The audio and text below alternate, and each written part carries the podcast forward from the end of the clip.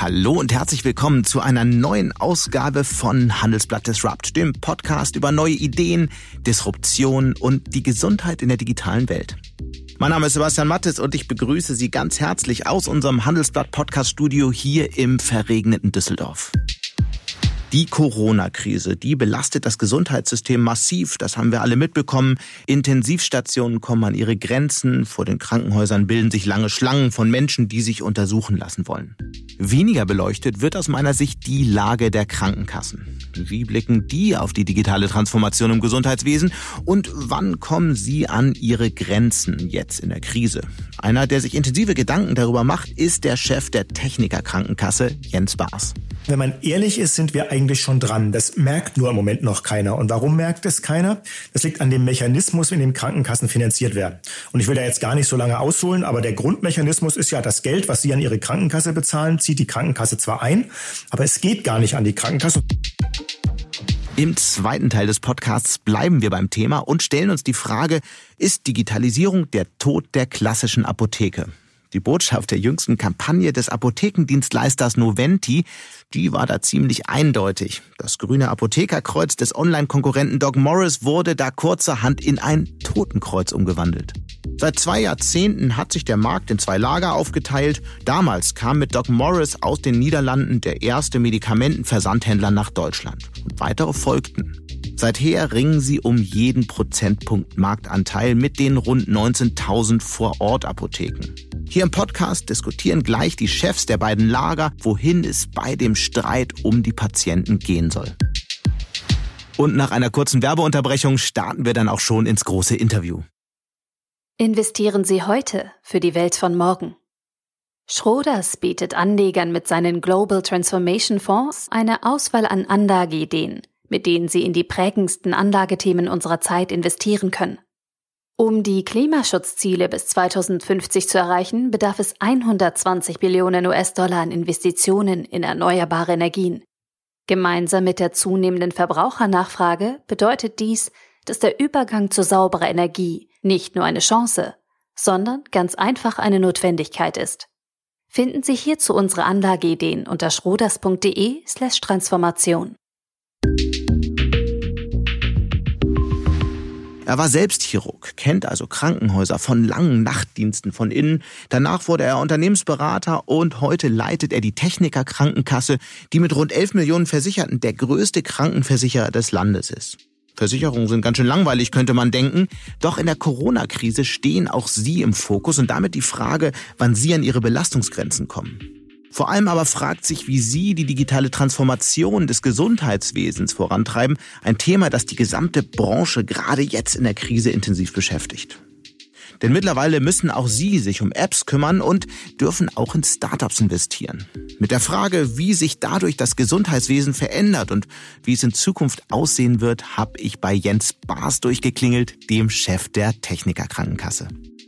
Hallo, Herr Baas. Hallo. Wo erreiche ich Sie gerade? In Hamburg. Ähm, wie die meisten Leute ähm, ist im Moment ja die Reisetätigkeit auch bei mir eingeschränkt, sodass sie mich in der Tat mal in Hamburg erwischen. Im Homeoffice? Nee, nicht im Homeoffice in der TK, aber selbst ich verbringe im Moment, würde ich sagen, so zwei bis drei Tage die Woche im Homeoffice. Okay, und sonst jemand noch außer Ihnen im Büro? Ähm, Im Moment nicht, nein. Okay.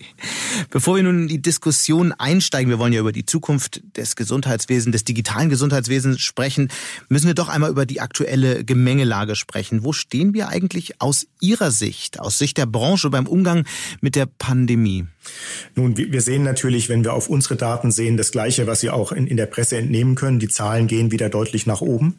Ähm, wir, wir können sehen, dass bei unseren anderen ähm, äh, Inanspruchnahmeverhalten, also zum Beispiel Zahnersatz und ähnliche Dinge, sich wieder abzeichnen, dass die Zahlen nach unten gehen. Also mhm. kurz gesagt, wir haben eine ähnliche Entwicklung, wie wir sie Anfang des Jahres gehabt haben, als wir die erste Pandemiewelle gehabt haben. Ja, Gibt es irgendwas, was anders ist dieses Mal? Ja, ähm, die Geschwindigkeit ist etwas langsamer. Beim letzten Mal haben wir fast panisch gesehen, dass Leute nicht mehr zum Arzt gegangen sind, also zum Beispiel auch wegen Herzinfarkten. Das scheint jetzt zum Glück ein bisschen anders zu sein. Ich glaube, da ist einfach eine gewisse Gewöhnung an das Thema Corona aufgetreten. Ähm, und von daher ist dieser Rückgang nicht mehr so zu sehen, wie er am Anfang des Jahres gewesen ist. Geben Sie doch der Bundesregierung im Umgang mit der Pandemie mal eine Bewertung in Schulnoten. Ja, wir hatten neulich die Diskussion ähm, und gesagt haben, ob man im Nachhinein oder im Vorhinein bewerten muss. Und das ist halt, finde ich, der große Unterschied. Wenn man sie, finde ich, objektiv bewertet und sagt, wie haben sie es immer gemacht, aus der Situation heraus, die man gerade sehen könnte, dann würde ich schon sagen, haben sie eine 2 verdient. Ähm, retrospektiv hätte man natürlich die eine oder andere Sache anders gemacht, aber retrospektiv klugscheißen ist ehrlich gesagt immer sehr einfach. Aber darf ich da mal ähm, einhaken? Darf ich da mal mhm. einhaken? Also wenn wir jetzt auf die aktuelle Situation anschauen, mhm. ähm, wenn man sich die Gesetze anschaut, wenn man sich auch die Technologien anschaut, die eingesetzt werden, mhm. dann wirkt doch vieles so, als ob in den vergangenen Monaten verhältnismäßig wenig passiert ist, als ob sich eigentlich niemand vorstellen könnte, konnte, dass diese zweite Welle tatsächlich kommt. Nur mal so ein Beispiel, wenn man aus dem Ausland einreist, musste man bis vor ein paar Wochen immer noch Zettel ausfüllen. In anderen mhm. Ländern kann man einfach einen QR-Code scannen und dann seine Daten über ein Smartphone eingeben. Also ist, ja. ist es wirklich eine 2? Ja, Oder hat man nicht den Sommer, Sommer vielleicht verschenkt? Nee, ich glaube, man muss fairerweise auch immer sagen, was ist in der Macht der Bundesregierung und was nicht. Also ja, man hat im Sommer das eine oder andere verschenkt, aber gerade im Bereich der Digitalisierung, wir werden ja sicher auf das Thema auch noch kommen nachher, haben wir natürlich in Deutschland oft ganz besondere Bedenkenträger. Wenn man sich alleine anschaut, ähm, die Corona-App, ähm, bei der nun wirklich ein so ausgeprägter Fokus auf das Thema Datenschutz gelegt wurde, dass wir die ein oder andere Nutzen, den man eigentlich davon hätte ziehen können, gar nicht mehr ziehen kann, dann kann man das, glaube ich, nicht alleine der Bundesregierung anlasten. Das heißt, wenn Sie sagen, wie war unser Gesamtmanagement, auch die Frage der Zusammenarbeit zwischen Ländern und Bundesregierung sind ja Dinge, die Sie nicht alleine der Bundesregierung anlasten können. Dass wenn man auf das Gesamtbild schaut, dann wäre ich in der Note auch etwas schlechter. Ähm, aber wenn man wirklich überlegt, was waren die Hebel, die die Regierung gehabt hat, mhm vergleiche ich das, was in anderen Ländern passiert ist, was dort gemacht wurde, dann glaube ich schon, dass wir das in Summe wirklich besser gemacht haben als viele andere Länder. Und Einzelaspekte bin ich bei Ihnen, haben andere Länder besser gemacht, aber das Gesamtmanagement ist schon nicht so schlecht gewesen. Dann lassen Sie uns doch noch mal kurz vor unser, äh, bei in unserem kleinen Corona-Überblick auf die mhm. Krankenkassen selbst schauen. Jeden Tag werden ja, ja. jetzt abertausende Menschen getestet, lassen sich beim Arzt durchchecken und die Zahl der Intensivpatienten steigt. Es gibt schon erste Berichte über die Belastungsgrenzen von Krankenhäusern. Mhm. Wann kommen eigentlich die Krankenkassen an ihre Belastungsgrenze? Ja, wenn man ehrlich ist, sind wir eigentlich schon dran. Das merkt nur im Moment noch keiner. Und warum merkt es keiner? Das liegt an dem Mechanismus, in dem Krankenkassen finanziert werden. Und ich will da jetzt gar nicht so lange ausholen, aber der Grundmechanismus ist ja das Geld, was Sie an Ihre Krankenkasse bezahlen, zieht die Krankenkasse zwar ein, aber es geht gar nicht an die Krankenkasse, es geht in einen großen Topf. Mhm. Und aus diesem großen Topf wird es dann an alle Krankenkassen verteilt. Und in diesem großen Topf war Anfang der Pandemie relativ viel Geld, was einfach daran gelegen hat, dass die Wirtschaft in den vergangenen Jahren so gut gelaufen ist und deswegen ist ist dort relativ viel Geld reingelaufen in diesen Topf. Und weil da so viel Geld drin war, hat die Regierung gesagt, na prima, da ist ja Geld, lass uns da ganz viel draus bezahlen. Das Ergebnis ist, dass wir im nächsten Jahr diesen Topf quasi leer haben, dass wir im nächsten Jahr zusätzlich Beitragssatzanhebungen machen werden müssen und sie werden im amtlichen Durchschnitt um 0,2 Beitragssatzpunkte steigen. Ähm, Ob es in der Realität nicht sogar noch mehr wird, wird man dann sehen. Das hängt davon ab, wie die einzelnen Krankenkassen das dann umsetzen. Und perspektivisch, das ist, was uns noch viel mehr Sorgen macht, wird man noch deutlich weitere Steigerungen sehen. Weil man jetzt diesen, diesen Bedarf abpuffern kann, indem man sämtliche Rücklagen abbaut. Aber Rücklagen abbauen kann man nur einmal. Das heißt, im Jahr 2020 werden die Rücklagen der Krankenkassen ähm, abgebaut. Im Jahr 2021 werden sie weg sein. Und im Jahr 2022 haben wir die ganzen Kosten weiter, aber keine Rücklagen mehr. Das heißt, das Problem, was die Krankenkassen haben werden, sieht man jetzt noch gar nicht so richtig, zumindest die, die sich nicht auskennen, wird aber ganz, ganz stark im Jahr 22 zuschlagen, weil dann die Probleme noch da sind, aber alle Rücklagen weg. Und gleichzeitig befindet sich ja das gesamte System in einer Transformation. Jetzt ist ja vor gar nicht mhm. so langer Zeit auch noch entschieden worden, dass die, äh, dass, dass Apps äh, auf Rezept verschrieben werden können. Ja. Auch das mhm. müssen die Krankenkassen bezahlen. Wie soll das am Ende funktionieren? Oder wird das ganze System in den nächsten sechs Jahren kollabieren? Ähm, also kollabieren hoffe ich nicht. Ich bin doch immer ein optimistischer Mensch. Ich befürchte, ähm, und das ist ein, äh, sage ich mal, ein Erbe, was der nächste Gesundheitsminister wird antreten müssen, dass wir wieder ganz stark in eine Phase des Sparens kommen. Ähm, und das ist natürlich immer schwieriger. In Phasen, sage ich mal, Geld nicht auszugeben, Geld auszugeben fällt leichter. Und das haben leider die letzte und auch diese Regierung waren in Phasen des Geldausgebens und haben das auch beide getan und damit eine Transformation zu finanzieren, ist halt besonders schwierig. Das ist ja eins der großen Themen jetzt auch in der Pandemie. Es hat sich gezeigt, dass eben vieles nicht funktioniert. Wir haben hier ein paar Mal im Podcast drüber gesprochen. Notfallmediziner haben erzählt, dass eins der wichtigsten Geräte in der Notaufnahme immer noch das Faxgerät ist. Ja. Woran liegt das aus Ihrer Sicht? Sie sind ja selbst Chirurg. Sie kennen also ja. wirklich Krankenhäuser von innen. Warum kommt die Digitalisierung im Gesundheitswesen so schleppend voran? Ja, das ist wirklich ähm, ein Problem, was kein technisches ist. Das muss man immer wieder ganz deutlich sagen. Wenn ich mich an meine chirurgische Zeit erinnere, dann war das damals schon so, dass man eine Menge Zeit, und ich würde wirklich sagen, Drittel seiner Arbeitszeit damit verbracht hat, Befunden hinterher zu telefonieren. Ähm, dass man einfach gesagt hat, ich habe keine Ahnung, wo dieser Befund ist. Ich muss erst beim Hausarzt anrufen, beim anderen Krankenhaus anrufen, ähm, zu Hause bei den Patienten anrufen, um Befunde zu finden. Wenn man ehrlich ist, das hat sich heute nicht wesentlich verbessert. Es war früher schon so, und ich habe neulich mit einem Kollegen gesprochen, dass es heute noch so ist, finde ich mal besonders drastisches Beispiel, dass wir zum Beispiel, wenn wir Patienten Magenoperationen gemacht haben, also zum Beispiel Patienten mit einem Magenkrebs, mhm. ähm, immer gesagt haben, wir machen noch mal schnell selber eine Magenspiegelung und schauen noch mal selber schnell rein, weil das schneller geht, als den ambulanten Befund zu bekommen. Und ich weiß nicht, ob Sie mal eine Magenspiegelung hatten. Ähm, das ist jetzt nichts, was so angenehm ist. Wenn man das einfach mal bekommt, weil es einfach schneller geht, als auf den Befund zu warten, dann sieht es schon, sieht man, wie verrückt das System an der Ecke ist.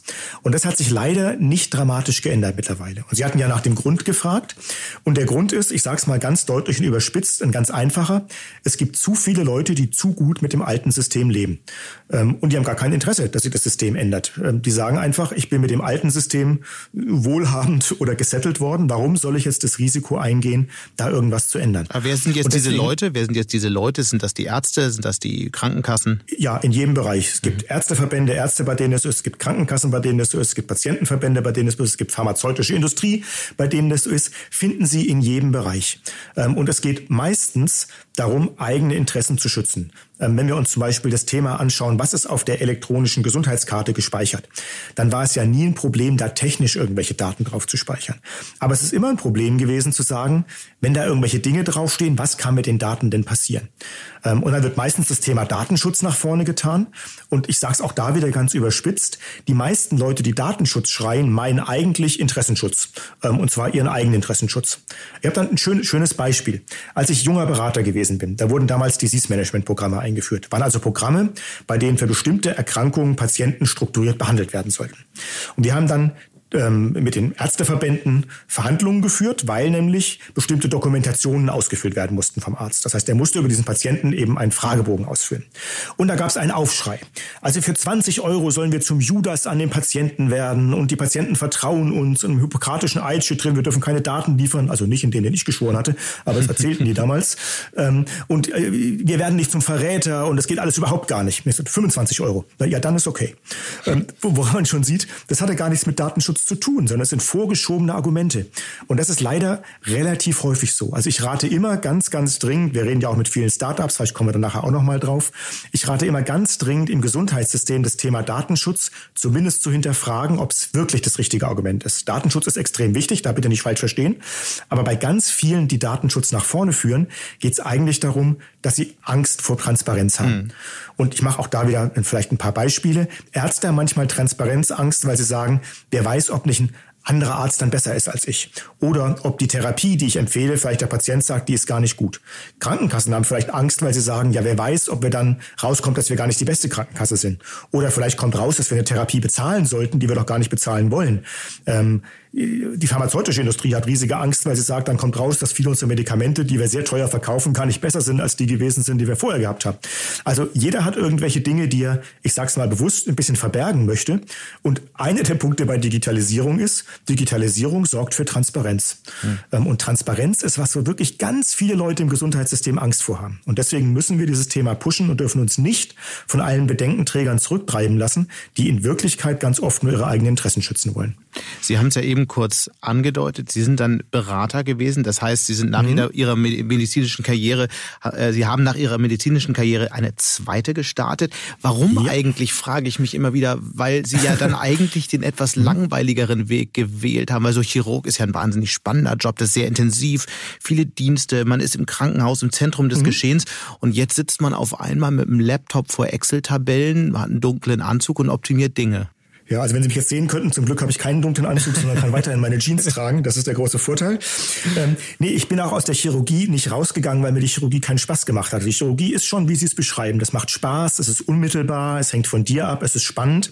Ähm, und ich wollte auch immer universitärer Chirurg werden. Ich wollte immer Chef einer Uniklinik werden. Das war so mein, mein Traum, mein Ziel, den ich irgendwie gehabt habe. Und als ich meine Facharztausbildung fertig hatte, man muss da eben einen ganzen OP-Katalog machen, was man alles operiert haben muss, dass man Facharzt werden kann, ähm, habe ich mir dann überlegt, was kann ich denn noch nicht? Ähm, und wovon ich überhaupt keine Ahnung hatte, war Betriebswirtschaftslehre. Weil man natürlich, da lernt man nichts im Medizinstudium, hat man keine Ahnung von. Mhm. Und ich habe mir damals gesagt, okay, jetzt willst du mal eine große Uniklinik leiten und hast keine Ahnung von BWL, wie soll das gehen? Und hatte dann gesagt, gut, studieren will ich jetzt nicht nochmal, dafür bin ich jetzt zu alt. Ähm, also wie kann ich schnell BWL lernen? Und hatte dann gesagt, gut, dann gehe ich in eine Unternehmensberatung. Ich kannte eben nur McKinsey und BCG, weil klar, kennt man als Mediziner auch nichts anderes. Also habe ich mich da relativ blauäugig beworben, ähm, dann auch bei beiden ein Angebot bekommen und bin dann zur BCG gegangen. Ähm, mit dem festen Plan, ich bin da jetzt ein bis zwei Jahre und dann gehe ich zurück und werde wieder Chirurg und werde ein besserer Chefarzt. Das war der Plan. Also ich wollte gar nicht weg aus der mhm. Chirurgie, ich wollte nur was dazulernen, um dann eben das auch noch zu können. Und dann bin ich da hängen geblieben, weil, und das ist anders, als Sie es gerade geschrieben haben, mir das auch so unglaublich viel Spaß gemacht hat. Das fand ich dann fast noch spannender, ähm, weil es einfach so unterschiedliche Themen gewesen sind. Ich habe am Anfang unglaublich viel Banken gemacht, weil da kann man einfach sehr viel über BWL lernen. Ich habe dann sehr viel Automobilindustrie gemacht, weil ich einfach sehr viel Spaß dran habe an, an Autos, dass mir die Automobilindustrie auch viel Spaß gemacht hat und bin dann eigentlich zufällig wieder ins Gesundheitssystem zurückgerutscht. Was mir dann auch wiederum viel Spaß gemacht hat, weil einfach viele Dinge im Gesundheitssystem nochmal viel komplizierter sind, als sie zum Beispiel bei einer Bank oder in einem Auto sind. Einfach die, es zahlt jemand Drittes. Da funktioniert einfach die klassische Marktwirtschaft nicht mehr. Ähm, wenn die Krankenkasse zahlt und der Arzt verkauft, in Anführungszeichen, und der Patient will was, dann funktioniert klassische Marktwirtschaft nicht. Und dann haben sie irgendwann deswegen, so viel verdient, dass nicht mal die Privatstation dann noch mithalten konnte und dann sind sie einfach in der Wirtschaft geblieben. Also in der Tat, ehrlich gesagt, verdient man ähm, als Partner einer Unternehmensberatung so viel, dass man auch als Arzt da nicht mithalten kann. Aber Sie sehen, dass ich jetzt bei einer Krankenkasse bin. Also Verdienst ist nicht mein Haupttreiber im Leben, ähm, mit, wegen dem ich irgendwas tue, sondern mein Haupttreiber ist in der Tat Dinge zu tun, die mir Spaß machen. Und wenn man dann noch was verdient, habe ich auch nichts dagegen. Also da müsste ich jetzt ja lügen. Ähm, aber der Haupttreiber ist immer, machst du irgendwas, was dir Spaß macht. Sie hatten gerade einen wichtigen Satz gesagt, man darf sich von den Bedenkenträgern nicht stoppen lassen, wenn es um die Digitalisierung des Gesundheitswesens geht. Mhm. Aber das stimmt ja irgendwie immer. Und deswegen lassen Sie uns jetzt da mal ein bisschen einsteigen und mal darüber sprechen, wie das funktionieren kann. Weil so abstrakt mhm. ist das eine immer richtige Forderung. Aber wie soll das jetzt ja. funktionieren? Weil das äh, sieht ja fast ausweglos aus. Ja, kann ich, kann ich in der Tat ganz konkret machen. Also wir haben vor einigen Jahren als TK-Strategie bei uns aufgemacht, wir wollen das Thema Digitalisierung vorantreiben und hatten dann gesagt, es ist aber ganz schwierig zu digitalisieren, weil eine der Grundlagen der Digitalisierung ist, man braucht eine Datenbasis. Also wie ein Auto eine Straße braucht, brauchst du, wenn du das System digitalisieren willst, irgendwo eine Möglichkeit, wo diese Daten dann sind. Weil wenn du das nicht tust, dann hast du immer nur Einzeldigitalisierung. Dann hast du Praxissoftware-Systeme, die nicht miteinander arbeiten, hast du irgendwas auf der App äh, des Patienten, hast der Arzt wieder was was Drittes. Also dann passt das alles nicht zusammen. Haben eine ganze Reihe Gespräche mit der Politik geführt, die uns alle gesagt haben, ja, das ist aber schwierig, ähm, weil da kommt ja doch sofort der Datenschutz und wer will das schon machen? Mir hat ein Gesundheitsminister, nicht der derzeitige, ich sage auch nicht, welcher es gewesen ist, gesagt, ja, Herr Baas, das ist ein tolles Thema, aber ganz ehrlich, das kann ich nicht machen, weil wenn es gelingt, dann ist ja alles gut, aber wenn nicht, dann hacken alle nur auf mir rum. Ähm, und deswegen kann ich quasi nicht wirklich was damit gewinnen und deswegen mache ich es nicht. Ähm, das sieht der jetzige zum Glück ein bisschen anders. Wir haben damals aber für uns entschieden, dass wir gesagt haben, dann machen wir es einfach selber. Und dann sind wir damals mit TKPIT vorangegangen und haben ähm, für uns das gemacht und sind dann zum Minister gegangen und haben gesagt, guck mal, so kann es doch funktionieren. Und ich freue mich, das zu sagen. Die Akte, die jetzt zum ersten ersten kommt, ähm, wird in, in weiten Teilen von der Logik sehr stark wie unsere, die wir damals initiiert haben, sein. Dass wir einfach gesagt haben, wir gehen einfach mal voran, wir machen es einfach, Interessen hin oder her und bringen damit die Politik auch in so einen gewissen Zugzwang. Über diese Akte wird ja jetzt eigentlich seit zehn Jahren gesprochen. Wenn ja. Sie jetzt mhm. Gesundheitsminister wären, was wären denn auch in die Zukunft geblickt die drei wichtigsten Themen aus Ihrer Sicht? Also mir würde da zum Beispiel eine übergreifende Datenstrategie einfallen, ja. weil es gibt ja noch viel, viel mehr Daten und mit diesen Daten könnte man eine ganze Menge machen, zum Beispiel Leben retten, aber das passiert nicht. Also was würden Absolut. Sie konkret tun? Was wäre das Drei-Punkte-Programm? Ja, also Programm eins wäre in der Tat ähm, dieses Thema, was Sie mit Datenstrategie beschreiben, würde ich auch so beschreiben. Wir brauchen eine funktionierende Patientenakte, in der die Möglichkeit besteht, alle medizinischen Daten zu speichern und die, Punkt zwei, vernetzbar ist. Es ist extrem wichtig, dass das System nicht nur auf einer Seite die Daten hat, sondern dass eine Vernetzbarkeit da ist. Das heißt, dass man dann auch die verschiedenen Datenpools, die es ja heute schon gibt, jedes Krankenhaus hat ja seine Datenbank, dass man diese Pools auch miteinander vernetzen kann. Und dann brauchen wir, dritter Punkt, genauso wichtig, einen gesellschaftlichen Konsens, wie gehen wir mit diesen Daten um. Was meine ich damit? Wir müssen, glaube ich, als Gesellschaft festlegen, wer darf wann unter welchen Bedingungen auf diese Daten zugreifen? Wollen wir zum Beispiel sagen, dass die Gesellschaft ein Recht hat, für Forschungszwecke auf diese Daten zuzugreifen? Ich persönlich würde übrigens sagen, nein. Ich bin großer Anhänger der Theorie zu sagen, jeder ist Herr seiner eigenen Daten und erst wenn er sie freigibt, darf die Gesellschaft das. Aber das muss die Gesellschaft ja diskutieren. Und deswegen, wir brauchen sozusagen die technische Infrastruktur, wir brauchen die Vernetzbarkeit und wir brauchen eine gesellschaftlichen Diskussion mit einem Konsens, was darf man mit diesen Daten machen? Wer darf darüber bestimmen oder wer eben auch nicht? Das wäre der wichtigste Schritt für das Gesundheitssystem der Zukunft aus Ihrer Sicht. Das wäre der wichtigste Schritt in Bezug auf die Digitalisierung des mhm. Gesundheitssystems. Wenn man darüber hinausgeht, ist ein ganz, ganz weiter wichtigerer Punkt, wie gehen wir mit Angebotsstrukturen um. Wir haben in Deutschland ein ganz ausgezeichnetes Gesundheitssystem, muss man wirklich sagen, auch im Vergleich zu vielen anderen Ländern. Aber wir sind in Angebotsstrukturen teilweise so, dass das Probleme schafft. Überangebot an manchen Ecken, manchmal sogar Unterangebot. Ähm, schlechte Qualität, weil wir manchmal zu geringe Eingriffszahlen zum Beispiel haben und das ist ein Problem. Und das messen wir heute überhaupt nicht. Auch da vielleicht ein Beispiel. Wenn ich als ganz junger Arzt lauter 20-jährigen Leuten eine neue Hüfte eingesetzt hätte, die alle gar keine gebraucht hätten, dann hätte ich hervorragende Qualitätsergebnisse gehabt. Die hätten ja alle das überlebt, die hätten alle laufen können, die hätten keine Infektionen gehabt. Also alle meine Qualitätskriterien hätten gesagt, bester Arzt ever. Ich wäre in jeder, in jedem Ranking von jeder Zeitung wäre ich Platz eins gewesen. Hervorragende Ergebnisse. Nur hätte keiner von denen eine neue Hüfte gebraucht. Ähm, woran man sieht, da ist unser System einfach falsch. Wir messen das Outcome, wir messen aber gar nicht, ob die Maßnahme überhaupt notwendig gewesen ist. Wir haben das Problem, dass wir viel zu viele Krankenhäuser haben. Und wenn ich Krankenhausdirektor bin und habe ein Krankenhaus mit vielen Betten, dann sorge ich dafür, dass es belegt wird. Und auch da, wenn Sie mit Kollegen reden, erleben wir das ja. Es wird auf Ärzte wirtschaftlicher Druck gemacht, Dinge zu tun, einfach weil sie sich wirtschaftlich rechnen. Und das ist ein Problem, was wir uns erstens mal nicht mehr weit leisten können, ähm, jetzt mal rein ökonomisch gesehen, aber jetzt ärztlich gesehen natürlich auch eine Menge Leidenschaft. Sie wollen keine Rückenoperation bekommen, wenn sie sie gar nicht unbedingt brauchen. Sie wollen keinen Herzkatheter bekommen, wenn sie ihn gar nicht unbedingt brauchen. Das heißt, da wird eine Menge Medizin gemacht aus ökonomischen Gründen und das müssen wir, glaube ich, ganz dringend als Gesellschaft angehen. Wie? Dadurch, dass wir einfach andere Qualitätskriterien ansetzen. Ja, indem man zum Beispiel, ganz einfaches Beispiel sagen würde, ähm, es darf nicht jeder alles operieren, sondern wenn du bestimmte Tumoreingriffe oder sowas machen willst, dann musst du Mindestmengen dafür haben. Dann brauchst du eine Qualitätskontrolle, und zwar sowohl der Indikation, also muss man es überhaupt machen, als auch des Ergebnisses, und du brauchst eine gewisse Mindestmenge. Das heißt, wir brauchen auch nicht so viele Krankenhäuser. Das bedeutet auch, auch das ist Teil der Wahrheit, dass man an bestimmten Krankenhäusern Geld dafür bezahlen muss, einfach, dass sie da sind. Das heißt, wenn ich auf dem Land ein Krankenhaus haben möchte, was ich wahrscheinlich möchte, wegen Thema Notfall Notfallversorgung zum Beispiel, dann muss man mhm. denen so viel Geld bezahlen, einfach dafür, dass sie da sind, dass sie nicht gezwungen sind, irgendwelchen Unsinn zu machen. Das muss man dann ehrlicherweise auch diskutieren. Gilt das eigentlich auch für Krankenkassen? Weil, wenn ich das richtig mhm. erinnere, gibt es ja über 100 gesetzliche und noch ein paar Dutzend private äh, mhm. mit viel Personal, traditionellen Prozessen und natürlich ist das alles kostenintensiv. Kommt man nicht mit viel weniger aus, weil am Ende machen ja sehr viele eigentlich das Gleiche. Ähm, ja, also ich glaube, man würde mit weniger Krankenkassen auskommen. Ähm, ich würde immer stark dafür plädieren, dass man so viele hat, dass man einen realen Wettbewerb hat. Weil ich habe lange auch also NHS beraten ist eine schwierig zu nennende Zahl. Wahrscheinlich, wenn Sie ehrlich sagen, was haben Sie in der Auswahl, werden es wahrscheinlich fünf bis zehn sein. Wenn Sie heute eine aussuchen, haben Sie ja nicht 100, die Sie sich wirklich aussuchen, sondern Sie schauen sich wahrscheinlich fünf bis zehn an. Mhm. Ähm, es muss eine relevante Auswahl sein. Wie gesagt, wenn Sie sich den Und gibt es noch private äh, Versicherungen Königreich anschauen? Mhm. Wegen, wegen mir nicht. Ähm, also ich äh, glaube, wir brauchen keine privaten Versicherungen. Ich glaube, ein System, in dem man überlegt, was sind die guten Aspekte von privaten Versicherungen, denn die haben gute Aspekte, und was sind die guten Aspekte von gesetzlichen Krankenversicherungen Krankenversicherung, dann wäre mein Bild immer, lass uns daraus ein neues System bauen, was das Beste aus beiden Welten zusammenbringt. Da allerdings muss man ehrlicherweise sagen, wehren sich die privaten Krankenversicherungen mit Händen und Füßen dagegen. Wir waren ja schon mal kurz davor, das abzuschaffen. Ähm, dafür ist das Ding aber noch zu profitabel. Das heißt, da haben die im Moment noch kein Interesse dran. Ähm, das werden die erst diskutieren, wenn die privaten Krankenversicherungen äh, unprofitabler werden. Und das Beste aus beiden Welten heißt dann ein System mit Basis- und Zusatzversicherung? Äh, ich, Problem ist, was ist die Basisversicherung? Mhm. Ich glaube, man kann nicht deutlich unter das gehen, was eine gesetzliche Krankenversicherung heute schon mhm. hat. Nein, ich meine damit eher Aspekte wie, dieses neue System muss meiner Ansicht nach eine Versicherungspflicht haben. Also es muss nach wie vor so sein, dass jemand, der 90 Jahre HIV-positiv und krebskrank ist, sich trotzdem versichern kann und auch keine Risikoprüfung hat ähm, und auch nicht mehr bezahlen muss. Also nicht wie in der privaten Krankenkasse. Ich glaube, das ist ein wesentlicher Teil, den man in so einem neuen System behalten müsste. Umgekehrterweise finde ich bei der privaten Versicherung sehr schön das Thema, dass sie individuelle Altersrückstellungen bilden könnten. Es ist sehr klug, fürs Alter zu sparen. Das ist uns ja leider immer wieder versagt worden. Im Gegenteil, nimmt uns gerade dieses Geld wieder ab. Finde ich einen sehr positiven Aspekt.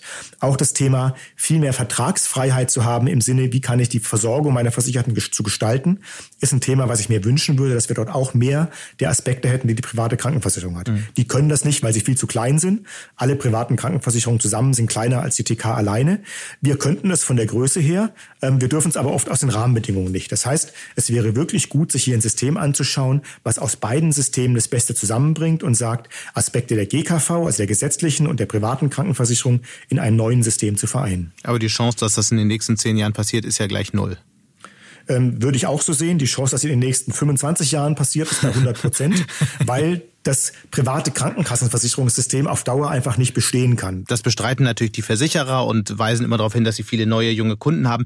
Aber das können wir jetzt gar nicht abschließend klären hier. Aber dennoch mal zur Rückfrage. Sie hatten dazu angesetzt zu erklären, warum das System besser ist als in Großbritannien mit der NHS, richtig?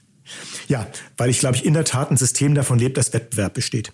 Ähm, wenn Sie sich anschauen, Sie können heute leichter die Krankenversicherung wechseln als jede andere Versicherung. Viele Menschen wissen das ja gar nicht, aber Sie können völlig unproblematisch sagen, die TK hat mich ganz schlecht behandelt, ich gehe zur Krankenkasse XY. Idealerweise hoffentlich eher umgekehrt. Ohne Risikoprüfung, ohne Nachteile, irgendetwas. Das heißt, ich erzähle meinen Mitarbeitern jeden Tag, wenn ihr nicht gut seid zu unseren Versicherten, dann verlassen die uns. Dann ist euer Arbeitsplatz auch irgendwann mal weg. Deswegen halte ich es für extrem wichtig, dass wir Wettbewerb haben. Sie haben es gesagt, Leistungen sind ja oft relativ gleich. Je nachdem, wenn Sie fragen, sind 85, 90 Prozent zwischen hm. den Krankenkassen ja. gleich. Aber die restlichen 10 Prozent unterscheiden sich. Und was sich extrem unterscheidet, ist der Service. Wie schnell kommen Sie an die Leistungen dran? Und da kann ich nur sagen, machen Sie mal den Versuch. Rufen Sie bei uns an und rufen Sie bei einem Telekom-Unternehmen an. Und dann werden Sie sehen, was der Unterschied im Service ist, den wir dort bieten. Krankenkassen dürfen ja seit diesem Jahr auch in Startups investieren. Was plant mhm. eigentlich die Techniker Krankenkasse in dem Feld? Ja, wir planen das auch. Wir sind sehr froh, dass wir dieses Instrument bekommen. Ähm, wir werden ähm, in einem Betrag, der, sage ich mal, mittlerer zweistelliger Millionenbetrag ist, auch gerne dort einsetzen. Ähm, wir würden auch da uns wünschen, dass wir noch mehr Möglichkeiten bekommen. Im Moment sind wir da noch relativ restringiert. Wir müssen sehr aufpassen, dass kein Verlustrisiko da ist. Wir müssen sehr aufpassen, dass wir, wo wir Einfluss nehmen dürfen und wo nicht. Da würden wir uns noch mehr Freiheitsgrade wünschen. Aber das Instrumentarium, was jetzt da ist, das möchten wir zumindest als TK auch schon mal voll ausnutzen. Mhm. Und unsere Erfahrung, wir haben ja früher auch schon mit, mit Startups kooperiert, zeigt, das ist auch eine sehr wechselseitig befruchtende Kooperation, weil mhm. wir wissen, wie das System funktioniert. Wir können den Startups helfen. Startups sind oft natürlich leider dynamischer und, sage ich mal, progressiver, als dass wir in, in vielen Bereichen sind. Und aus dem Zusammenwirken entstehen da oft ganz spannende Projekte. Es gibt ja verschiedene Motive für solche Investments. Entweder weil man Geld verdienen will oder weil man Innovationen und Ideen oder neue Leute ins Unternehmen bringen will. Was versprechen Sie sich eigentlich konkret von, von den Investments? Nur das Zweite. Weil ähm, wenn Sie einfach mal unsere Größenordnung anschauen, die TK hat ein Volumen, ähm, im Bilanzvolumen im Jahr von 42 Milliarden Euro. Wenn wir jetzt sagen mal, wir investieren, nur mal eine Zahl zu nennen, 20 Millionen und würden darauf irgendwie fünf Prozent Verzinsung bekommen, das ist eine Größenordnung, die ist irrelevant in der Größenordnung einer Krankenkasse. Mhm. Ähm, also das ist eine Komma, Komma, Komma, Komma, Komma Zahl. Mhm. Also wir machen das überhaupt nicht aus Finanzgründen, sondern rein aus den Gründen, dass wir dort mitgestalten wollen. Aber fünf Prozent Verzinsung ist ja sogar noch ein bisschen äh, unambitioniert geplant, gerade was Investments in Startups angeht. Ich meine, dann haben Sie vielleicht Absolut. nicht die richtigen Kandidaten gefunden. Aber selbst wenn Sie, sage ich mal, eine 10% Verzinsung, selbst ja, wenn Sie ja, Verdopplung nehmen würden, ja. ist die Größenordnung, wie gesagt, nicht, dass deswegen wir es tun. Ja. Und deswegen finden wir ja auch, das versuche ich auch der Politik immer klar zu machen, sind wir eigentlich ein sehr idealer Partner für Startup, weil uns geht's ja gar nicht darum, 5%, 10% oder 15% rauszuholen. Uns geht's darum zu sagen, wir wollen Versorgungslücken schließen. Wir wollen sagen, da gibt's ein Problem, was mhm. da ist. Und wenn wir das für eine Nullverzinsung bekommen würden und würden dafür ein Problem lösen, dann wäre das gut. Dann wäre das für uns ein völlig akzeptables Outcome. Und das ist eben der Unterschied zu einem Private Equity Investor. Dann lassen Sie uns doch kurz vor Schluss nochmal über diese Lücken sprechen. Also was für Modelle mhm. schauen Sie sich aktuell konkret an? Wir schauen uns konkret Dinge an, wo es darum geht. Ich kann noch nicht alles sagen, weil das natürlich im Moment noch in den Verhandlungsphasen ist. Ah, wir sind ja hier ähm, unter uns. Wo es darum geht. Ähm, ich weiß, ähm, deswegen piepst ich dann auch immer rein, wenn wir nicht mehr unter uns sind.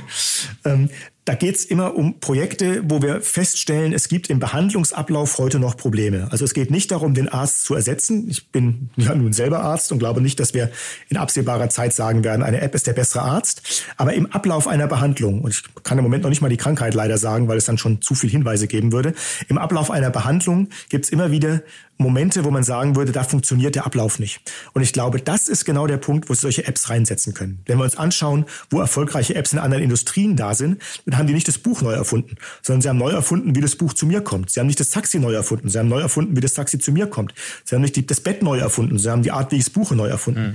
Und ich glaube, das ist was, was wir im Gesundheitssystem auch sehen werden. Also nicht, der Arzt wird überflüssig, sondern wie geht meine Interaktion mit dem Arzt? Wo funktioniert das nicht und wo kann da Digitalisierung wirklich Mehrwert schaffen? Aber wenn vielleicht uns die der eine Gründer oder die andere Gründerin zuhört und sich jetzt die Frage stellt, würde mein Modell eigentlich zur TK passen?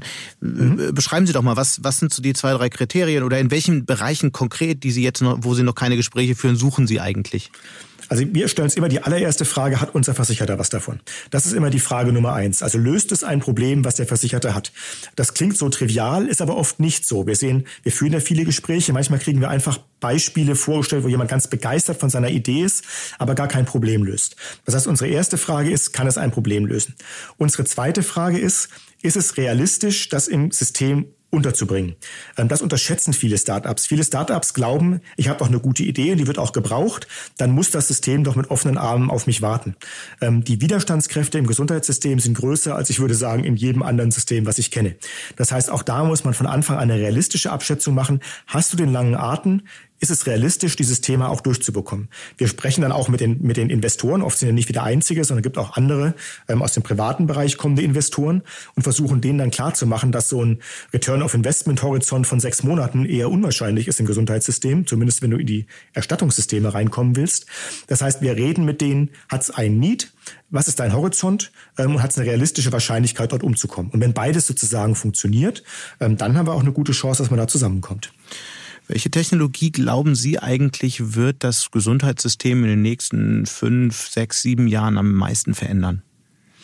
Ich, ich glaube, das Internet of Things, ähm, und zwar in der Art und Weise, dass man wirklich so eine Always-on-Konnektivität hat. Also nicht so sehr, dass ich jetzt glaube, meine Apple Watch wird in Zukunft noch, was weiß ich, meine Hirnströme messen müssen, ähm, aber dass einfach die Vernetzung überall da ist. Das heißt, ich werde auf sämtliche meiner Gesundheitsdaten überall Zugriff haben und werde dann auch sämtliche meiner Gesundheitsdaten im Zweifelsfall meinem Arzt zur Verfügung stellen können. Und sämtliche Gesundheitsdaten wird perspektivisch viel mehr sein als heute. Da wird dann alles drin sein, was meine Geräte äh, feststellen, also eben nicht nur meine Schritte, sondern in Zukunft auch noch wesentlich mehr. Dann ist ein Thema wie heute ja schon ähm, ähm EKGs, in Zukunft auch das Thema Blutdruck, ähm, was ja also der nächste Schritt sein wird, das Thema Sauerstoffsättigung im Blut. Das sind schon eine ganze Menge Parameter, mit denen man viel anfangen kann. Und wenn man die wirklich laufend erhebt, dann habe ich da als Arzt eine ganze Menge diagnostischer Parameter, von denen ich früher nur habe träumen können. Auch da ein Beispiel. Ich habe als junger Arzt über die Schaufensterkrankheit gelernt. Schaufensterkrankheit ist eine Krankheit der Gefäße in den Beinen. Da hat meine Patienten fragen müssen, wie viele Schaufenster läufst du denn, bevor das Bein dir wehtut? Und daraus kann man schließen, wie stark diese Schaufensterkrankheit eben schon gewesen ist. Das ist heute totaler Quatsch. Es läuft keiner mehr Schaufenster. Das gibt es im Online-Shopping nicht. Ähm, und mein Handy, jedes Handy speichert meine Schritte sowieso. Mhm. Also ich könnte im Prinzip einfach in die Daten schauen, die schon da sind und hätte diese diagnostische Information. Gar kein Hightech, relatives Lowtech, aber ein schönes Beispiel dafür, wie das aussieht.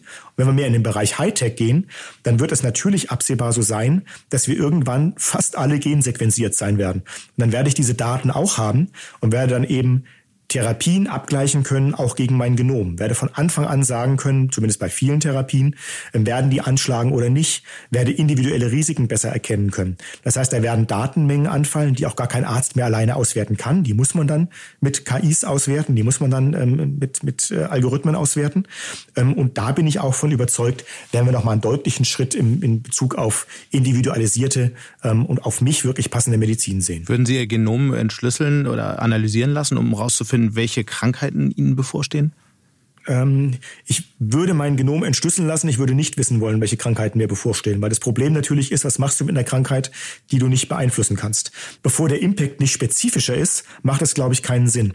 Wenn wir aber in eine Zukunft kommen, in der ich spezifische Dinge bekomme, wo wirklich gesagt wird, du hast folgendes Risiko für folgende Erkrankung und die können wir auch therapeutisch angehen, dann ist, glaube ich, der Zeitpunkt gekommen, wo ich das auch tun würde und wo ich sagen würde, dann möchte ich es auch wissen, weil dann ja auch eine therapeutische Konsequenz daraus entsteht. Und Sie nutzen selbst eine Apple Watch, wofür genau? Ja, ähm, also ich bin in der Tat leider ein großes Spielkind. Das heißt, wenn Sie mich sehen würden, ich habe nicht nur eine Apple Watch, ich habe gleichzeitig auch noch ein Fitnessband, weil ich meine Watch nicht immer habe. Ähm, ich trecke in der Tat meine Schritte. Ähm, ich trecke ganz gerne, wo ich mich bewege. Wenn ich Sport mache, dann trecke ich ganz gerne, habe ich mich verbessert oder verschlechtert gegenüber dem letzten Mal. Meine Herzfrequenz. Spaßeshalber schaue ich jetzt natürlich immer mal auf die Sauerstoffsättigung. Wenn es die Watch schon kann, dann schaut man sich's auch an. Ähm, habe aber auch natürlich Situationen gehabt, dass ich meinen Carport zusammenzimmere und meine Watch auf einmal meldet, ich habe festgestellt, du bist gestürzt, den Notarzt rufen. ähm, ich sage, äh, nein, nein, ich hämmere nur, ich bin nicht gestürzt. Ähm, also ich probiere immer neue Technik auch ganz gern selber aus. Im Moment würde ich sagen, ist es in weiten Teilen noch Spielerei, ähm, aber es ist Spielerei, die langsam an der Grenze zu dem ist, was therapeutisch relevant werden kann. Und diese Grenze werden wir sehen, dass die in den nächsten Jahren überschritten wird. Herr Baas, ganz herzlichen Dank für diese Einblicke. Ich danke Ihnen. Vielen Dank. Bleibt die Frage, worauf muss sich der Patient in Zukunft einstellen? Das hat mein Kollege Julian Olk zum einen den Vorstandsvorsitzenden der Noventi Group befragt. Hermann Sommer repräsentiert als Abrechnungs-, Finanz- und IT-Dienstleister rund 19.000 klassische Apotheken. Ihm gegenüber der größte Konkurrent der stationären Apotheker, der CEO der Online-Apotheke Doc Morris, Olaf Heinrich. Schon in zwei Jahren soll das Papierrezept Geschichte sein und damit wird das Verhältnis Patient-Apotheker völlig neu definiert. Das kann doch eine Online-Apotheke nur freuen, wollten wir zuerst von Doc Morris-Chef Heinrich wissen. Genau, ich glaube, das ist die wichtige Frage. Was ändert sich für den Kunden? Und der Kunde kann dann quasi digital entscheiden, ähm, wie kann ich meine Medikamente beziehen. Ähm, entweder ich kann mir in, die Versandapotheke schicken oder ich kann das in, in die Vorortapotheke schicken. Das heißt, es ist mehr Wahl für den Kunden, bequemer für den Kunden. Das ist der wesentliche Vorteil. Und natürlich ist klar, ähm, alles, was äh, online ist, und in diesem Fall wird das äh, E-Rezept ist ja auch online, beflügelt auch tendenziell unser Geschäftsmodell. Von daher ist das ein Vorteil für den Kunden, ein Vorteil fürs System und natürlich ähm, für uns auch, ähm, freuen wir uns auch drüber.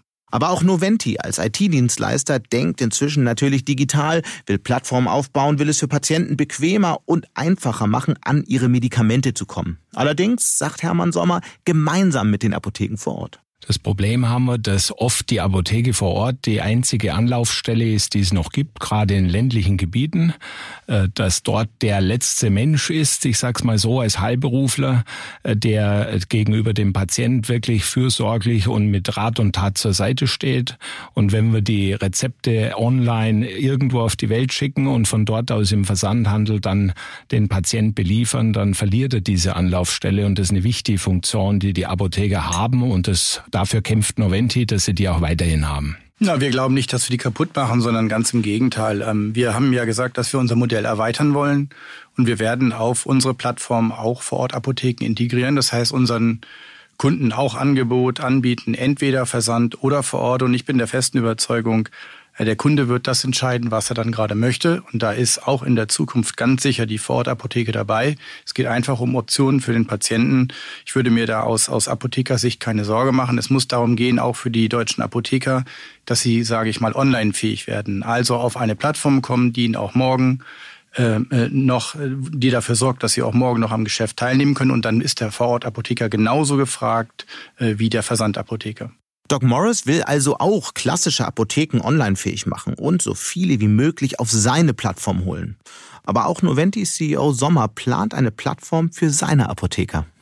Ja, also wir wollen nicht Amazon nachbauen, das ist vielleicht ein wichtiger Punkt. Wir wollen aber die Funktion, die Amazon dem Verbraucher beigebracht hat, also Convenience, sagen wir immer in unserem Jargon, äh, verknüpfen mit der Leistung, die es heute schon gibt, die die Apotheker vor Ort eben erbringen. Und da, ich glaube, das ist der Unterschied zu Doc Morris, äh, eben alle Apotheker mit einbeziehen, flächendeckend, versorgungsnahe äh, Gesundheitsversorgung generieren, indem wir diese Apotheker so weit bringen, dass sie auf dieser Plattform den Ansprechpartner, das heißt den Patient, äh, auf ihre Apothekenplattform kriegen und dann der, der Patient logischerweise in die Apotheke vor Ort geht und dort seine gewohnte Leistung kriegt. Er spart sich über die Plattform, ist vielleicht vereinfacht gesagt, den üblichen Gang, den jeder schon mal kennt, wenn er ein Papierrezept in die Apotheke getragen hat, dass er da ankommt und der Apotheker sagt, kommen Sie bitte in drei Stunden wieder.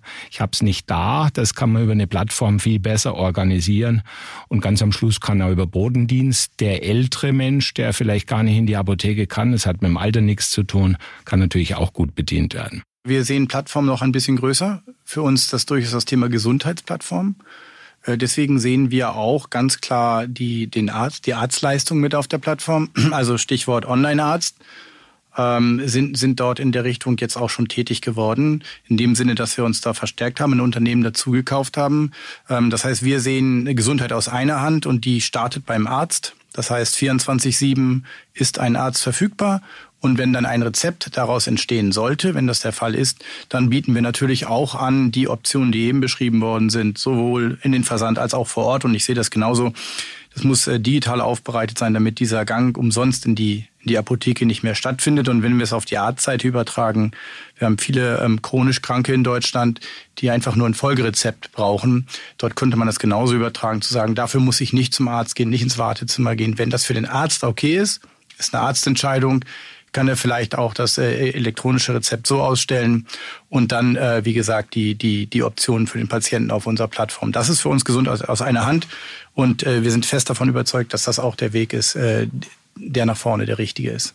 Ja, wir sehen hier den großen Unterschied, dass Doc Morris natürlich nur einen Teil der bestehenden Infrastruktur, das heißt der Apotheken vor Ort nutzen will. Das ist für deren Dienstleistung auch durchaus ausreichend. Äh, der, der restliche Teil, der wird damit verschwinden, ob kurz oder lang.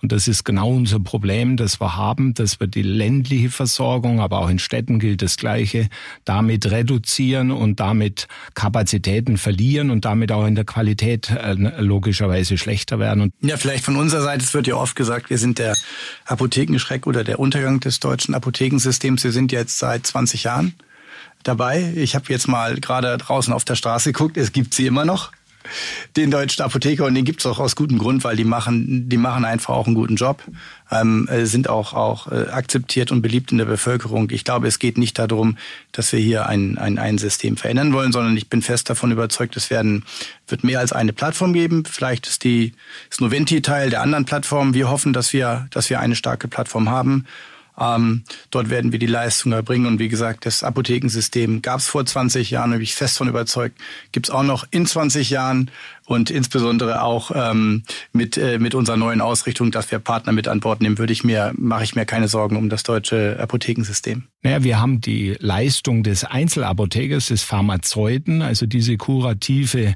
Heilberufsseite, die haben wir dann nicht mehr. Im Ort ist oft das Letzte, was noch da ist in Richtung Gesundheitsversorgung, ist der Apotheker. So wie die Kirche, so ist meist der Apotheker noch da. Wenn der äh, stirbt und nicht mehr da ist, dann haben wir die Gesundheits Gesundheitsversorgung durchaus gefährdet. Wir möchten keine Apotheken zumachen. Ich glaube, was ganz wichtig ist, dass der, ähm, die meisten Industriezweige in Deutschland und auch die, die meisten Unternehmer, auch Kleinunternehmer, müssen sich im Zuge der Digitalisierung weiterentwickeln. Das ist einfach so. Und das gilt auch, das gilt auch für die Vorortapotheker. Und ähm, wir führen sehr, sehr viele interessante Gespräche mit Apothekern, die auf unsere Plattform kommen wollen. Ja, man muss sich ändern, das Geschäftsmodell ändert sich, aber deswegen muss nicht unbedingt ein Apotheker verschwinden. Ja, man muss sich nur auf das neue System einlassen. Es gibt kein Versorgungsproblem in der Fläche. Falls es das geben sollte, liegt es daran, dass es äh, entsteht auf der Arztseite das Thema. Wir haben heute das Problem, dass die Ärzte nicht mehr, äh, sage ich mal, in den Regionen ausreichend unterwegs sind und dort, wo es keine Ärzte gibt, gibt es keine Rezepte. Deswegen kann es passieren, dass es auf der Apothekenseite etwas dünner wird. Nochmal, ich glaube, die Apotheken, die sich äh, in der neuen Welt orientieren, starke Partner suchen, werden auch morgen noch da sein. Und deswegen glaube ich nicht, dass wir da ein Versorgungsproblem in der Fläche aufgrund von Doc Morris bekommen. Das sieht Noventi-Chef Sommer natürlich anders. Genau wie die Plattform von Doc Morris soll auch die Noventi-Plattform noch in den nächsten Monaten an den Start gehen und dem Patienten das digitale Rundumerlebnis ermöglichen. Beide Projekte wollen übrigens auch Telemedizin anbieten. Patienten können dann per Videosprechstunde von Ärzten untersucht werden und ein digitales Rezept gleich auf der Plattform einlösen. Die Traditionalisten setzen dafür auf die Zusammenarbeit mit Startups. Die Muttergesellschaft von Doc Morris hingegen hat sich gleich eins gekauft, das Münchner Telemedizinunternehmen Teleklinik. Das bedeutet eine weitere Sorge für die Vorortapotheker. Verschreiben die Ärzte weiter unabhängig Medikamente oder werden sie beeinflusst? Dazu nochmal Doc Morris Chef Heinrich. Was die Digitalisierung als Chance bietet, ist, dass wir aus diesem Silo-Denken rauskommen. Heute gibt es einen Arzt, der isoliert ist und einen Apotheker. Der Arzt verschreibt und dann der Patient geht mit dem Rezept zum Apotheker. Und was wir brauchen, ist unbedingt eine Verknüpfung. ähm, damit ähm, der Apotheker, wenn er das Rezept bedient, auch genau weiß, was bei dem Patienten sonst noch so los ist, um das ein bisschen salopp auszudrücken. Das heißt, wir brauchen eine Patientenakte, um diese beiden Bereiche miteinander zu verknüpfen. Und nur wenn wir eine Patientenakte haben, kann sowohl der Arzt als auch der Apotheker, äh, sage ich mal, eine optimale, eine optimale Versorgung des, des, des Patienten gewährleisten. Und wenn wir das jetzt übertragen in den digitalen Bereich, genau wie Sie gesagt haben, Online-Doktor ist ganz stark am Kommen, war es übrigens auch schon vor Corona, war schon vor Corona ähm, muss es eben halt glücken, diese beiden Anbieter auf einer Plattform zusammenzukriegen, um das Thema Patientenakte, aber auch um das Thema äh, Durchgängigkeit äh, hinzubekommen. Und das Ganze ist dann natürlich aus, aus Verbrauchersicht ideal. Und dann kann es so sein, dass man eben halt für das Folgerezept nicht zum Arzt geht. Und dann kann es auch sein, dass man, wenn man das Medikament auch notfalls aus einem Automaten kriegt, eben halt sehr wohl eine Beratung haben kann durch einen Apotheker, aber eben halt über ein, ein Online-Tool und nicht äh, face-to-face. -face. Also ich teile die Meinung von Herrn Heinrich, die, da müssen die Schranken aufgebrochen werden unter den einzelnen Heilberuflern, Arzt und Apotheke. Äh, die müssen wir zusammen auf eine Plattform kriegen, dass die auch kommunizieren können miteinander. Das ist ein ganz wichtiger Punkt.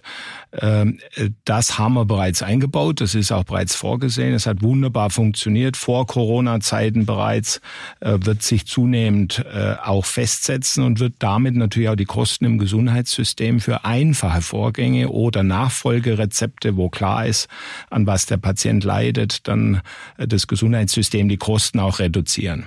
Deswegen, da sind wir sehr deckungsgleich. Wo wir nicht deckungsgleich sind, dass der äh, Apotheker auch den Arzt besitzen darf. Ich sage es bewusst so drastisch. Das heißt, äh, die, eine, eine Vereinigung der Ärzte oder eine Plattform der Ärzte, auf denen die arbeiten, auf den Plattformen, das darf nicht in der Hand der Apotheker sein. Da müssen wir schön trennen.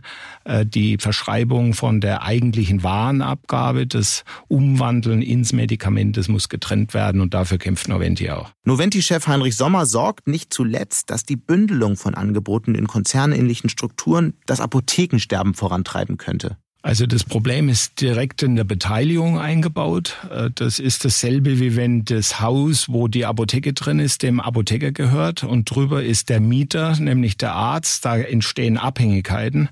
Äh, die man vielleicht so nicht haben möchte. Äh, Zuweisung spielt da eine Rolle. Geht das verschriebene Rezept dann immer in diese Apotheke? Am Schluss entscheidet es ja der, der Patient. Gott sei Dank ist das Gesetz so, aber man kann ihn sehr wohl beeinflussen.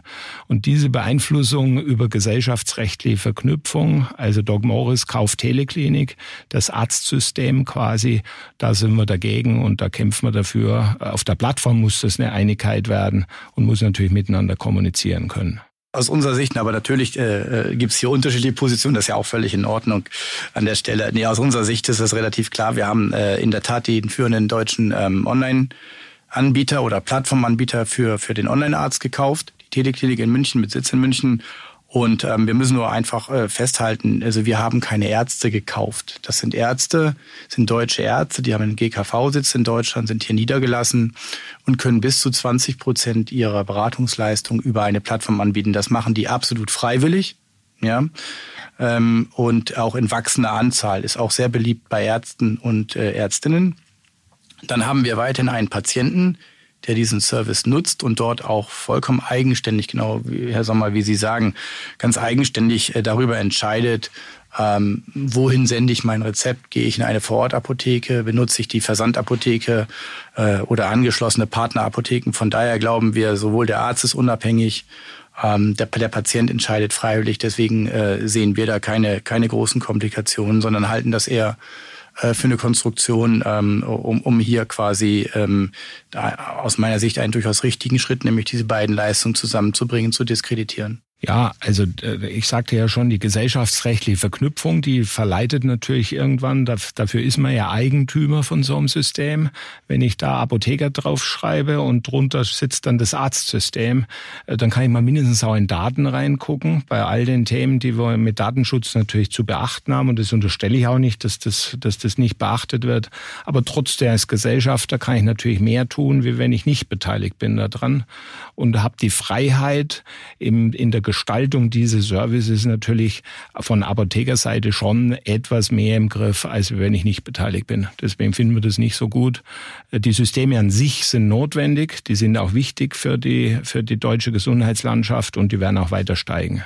Wohin die Reise am Ende gehen wird, das bestimmt wie so oft der Kunde, naja, in diesem Fall der Patient. Für welches System wird er sich entscheiden? Fest steht aber, die Digitalisierung, die geht weiter. Gesundheitsminister Spahn will mehr davon, auch was Videosprechstunden, digitale Pflege und Datennetze betrifft. Wir dürfen gespannt sein.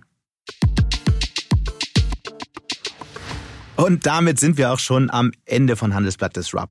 Wie immer freue ich mich über Kommentare in der Handelsblatt Disrupt LinkedIn-Gruppe oder senden Sie mir gerne eine Mail mit Feedback, Anregungen oder Fragen. Die Details und alle Kontaktdaten finden Sie in den Show Notes. Danke an dieser Stelle auch für die tatkräftige Unterstützung von Alexander Voss und Migo Fecke und Regina Körner von professionalpodcast.com, dem Dienstleister für Strategieberatung und Podcastproduktion. Wir melden uns nächste Woche Freitag wieder. Bis dahin wünsche ich Ihnen eine schöne Woche und interessante digitale, aber natürlich auch analoge Zeiten. Ihr Sebastian Mattes.